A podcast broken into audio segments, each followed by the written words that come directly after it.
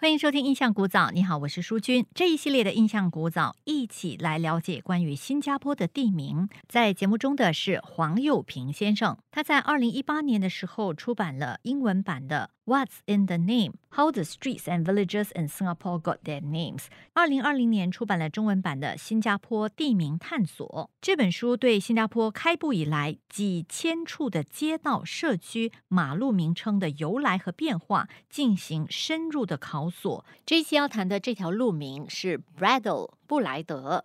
Bradle 一听哦，就是一个英国人的名字，对吗？Bradle 呢，来自一个非常显赫的家族呢。最早来叫做 Thomas Bradle，他是首任的检察官，就是 Attorney General。他的儿子呢，他们都是做律师。他那时候最初时候，你做官也允许你经商，嗯，或创业。所以他虽然他是检察官，他还开了一个律师馆。后来他的孩子都在这个律师馆里面工作。所以当年新加坡是英国殖民地嘛，Sir Thomas Bradle 哦，他是一八二三年到一八九一年是一位爱尔兰籍的律师，是新加坡的第一任的总检察官。对，当时的这个英国殖民地政府的法律顾问之类的。啊，是是，要不要控告人，他说了算了。所以就以他来命名了。不一定，因为他他孩子都很成功。他一个孙子呢，也是总检察官。那个孙子叫做和他同名的，在一九一一年到一九一三年担任总检察官。Brother 的从前的这个 Brother Street 呢，是在这个小印度那一带。可是呢，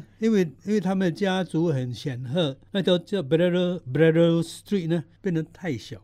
对，这样子就不配合，嗯，就把它改掉了。最初有一条 Bradle Street 以以他们命名，然后在小印度一条小小的街。后来觉得说，哎呀，你应该给它大条一点，就换一条路给他。是的，那么那条街呢，后来叫做 Phuket Road，P U K A T，P U K A T，在小印度一带，是在那个一九三零年再把它改了。哦，那好早哦。那么改的，在一九三五年之前呢，那么这个 Bradle 真正现在的 Bradle 还命名，到底是哪一天呢？哪一年哪一哪一页我还查不出来。说这三零年改名，三五之年之前就新的 Bradle 出现了。好，所以他们家族都是这个从事法律，都是律师来的，都是律师。嗯，他也有从事这个种植植物，哎，sugar planter。那那些他他这主要是副业啦，啊。业余的，真正的他们是做律师的，不错。从从前就做官可以经商哦，做官可以经商，经商对，跟现在不一样，官商要分清。大概了解了 Bradle 以后呢，接下来下一个地名呢是 Bukit b a t t l e 了，巴都山。Batu Bukit 是山嘛？Battle 是什么意思呢？Battle 啊，Battle 有两个意思，一个叫做咳嗽，咳嗽哦，一个是那个椰壳，椰子壳。椰子壳有李若才网上的话，有人把这个把豆呢认定为咳嗽，所以他费了一一大段的功夫呢，讲说为什么叫做咳嗽山。我看了我有点莫名其妙啊，因为他没看到。其实根据 Richard James Wilkinson 这个是非常有名的学者，在研究马来文。他把马来文本来是那种蝌蚪一样的阿拉伯字，怎么样？后来把它马来化 （Romanize） 啊，变成 A B C 来来来拼音的话，他是专家来的。根据他的字典呢，把豆的另外一只叫做耶克。换，因为那边有山，耶克山，我讲这个很容易明白。为什么这个咳嗽山呢？很难 令人相信呐！咳嗽山山怎么咳嗽呢？对，山咳嗽就是火山。哦，那那是危险了，那咳出那个火山灰。对呀，椰克山比较适合。适当，大家也容易了，容易理解。肯定有椰子、椰子树，也有有椰壳，都配合起来应该比较恰当啦。但是椰壳山也有点奇怪，通常如果种满了椰子，我们就会说椰树山啊、椰子山，怎么会椰壳呢？也奇怪。这个怎么命名了？这个已经很难说清楚了。好，早年的先辈先民可能想法跟我们不太一样，呀可能他看到满地的椰壳就啊就叫椰壳山了哈。我我猜大概就是。反正呢，五级八度一带呢，就是有很多的小山丘，对，那可能上头呢种满了很多的椰子，所以呢，其中一个版本就说它是椰壳山了。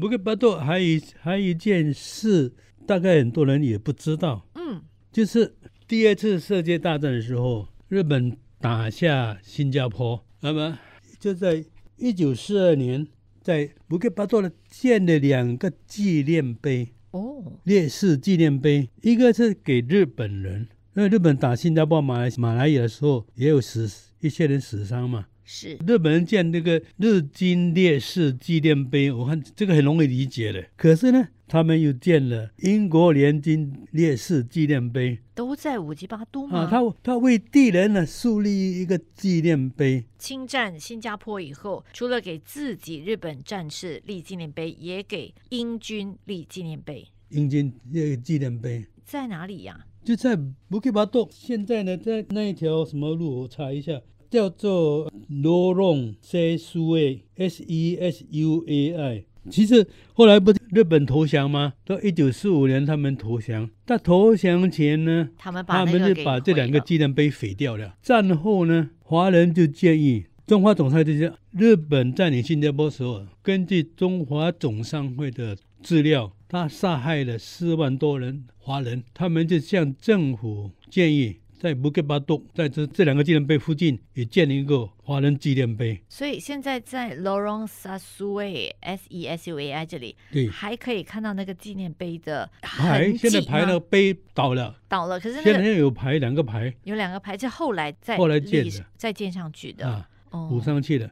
现在呢，这个纪念碑就在 Beach 的这一带了。对，这是一个日治纪念碑。死难者纪念碑，就是每一年二月十五号会去那边呃进行公祭的那对。每年二月十五号，对那个地方呢，设计很奇特，就好像两把筷子这样的。可是，在五级八都的那个公园那里哦，还是有一个纪念碑的。我那个地方我没去过，我不我我只看这个资料，没有没没见过。我我只知道有两个纪念牌，它那个那个设计有一点像一本摊开来的书一样的，所以所以那个五级八都的纪念碑是纪念联军在对抗的时候啊，就五级之马一带在对抗的时候，靠近那个 Fort Factory 嗯，那一场战役吧，就是一九四二年二月十五号那一场战役，我也是看资料的。大概这个这个是这个纪念碑的事，大概不是很多人都都嗯，听过的除非你是常常去那个五级八都公园那边晨运的人，你就会很清楚。啊，就会很对。对那个地方我去过几次，旁边、哦，难怪你这印象没有没有没有，是因为旁边有印象深刻。旁边有那个发射台，